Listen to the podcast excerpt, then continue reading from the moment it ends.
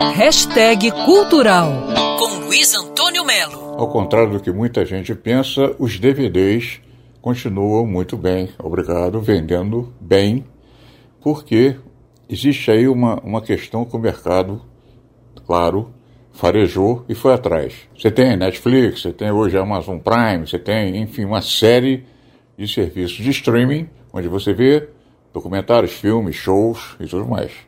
Mas é natural que esses títulos fiquem ali um tempo, né? depois desaparecem. O DVD não. O DVD ou o Blu-ray você guarda ele em casa, onde você quiser. Então eu peguei aqui, meio a Bangu, né? dois títulos em homenagem a duas pessoas que a gente sentiu muito de terem ido embora nesse 2022. Um foi Erasmo Carlos, um DVD 50 anos de estrada ao vivo, DVD e Blu-ray. É um show sensacional do Erasmo e banda, dirigido pelo Léo Esteves, filho dele. E o Erasmo manda aqui o seguinte: sou uma criança, não entendo nada, negro gato, gatinha manhosa sentada à beira do caminho, que é um clássico também, né?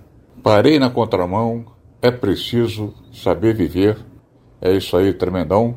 DVD, Blu-ray, 50 anos de estrada, Erasmo Carlos. Um outro DVD, claro, está fazendo muito sucesso agora por causa da saudade, é Gal Costa com Estratosférica.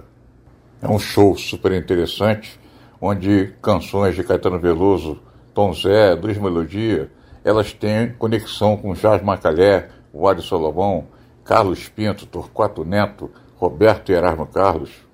Enfim, é aquela mistura que a Gal Costa sempre gostou de fazer e que a voz dela, né, que foi até 2022 a maior cantora brasileira, detalhe importante, pela primeira vez ela canta aqui Cartão Postal de Rita Lee e Paulo Coelho e os alquimistas estão chegando, os alquimistas do Benjor, na fase do Jorge Ben, a música brasileira de ponta.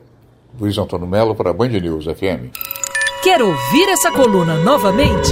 É só procurar nas plataformas de streaming de áudio. Conheça mais dos podcasts da Band News FM Rio.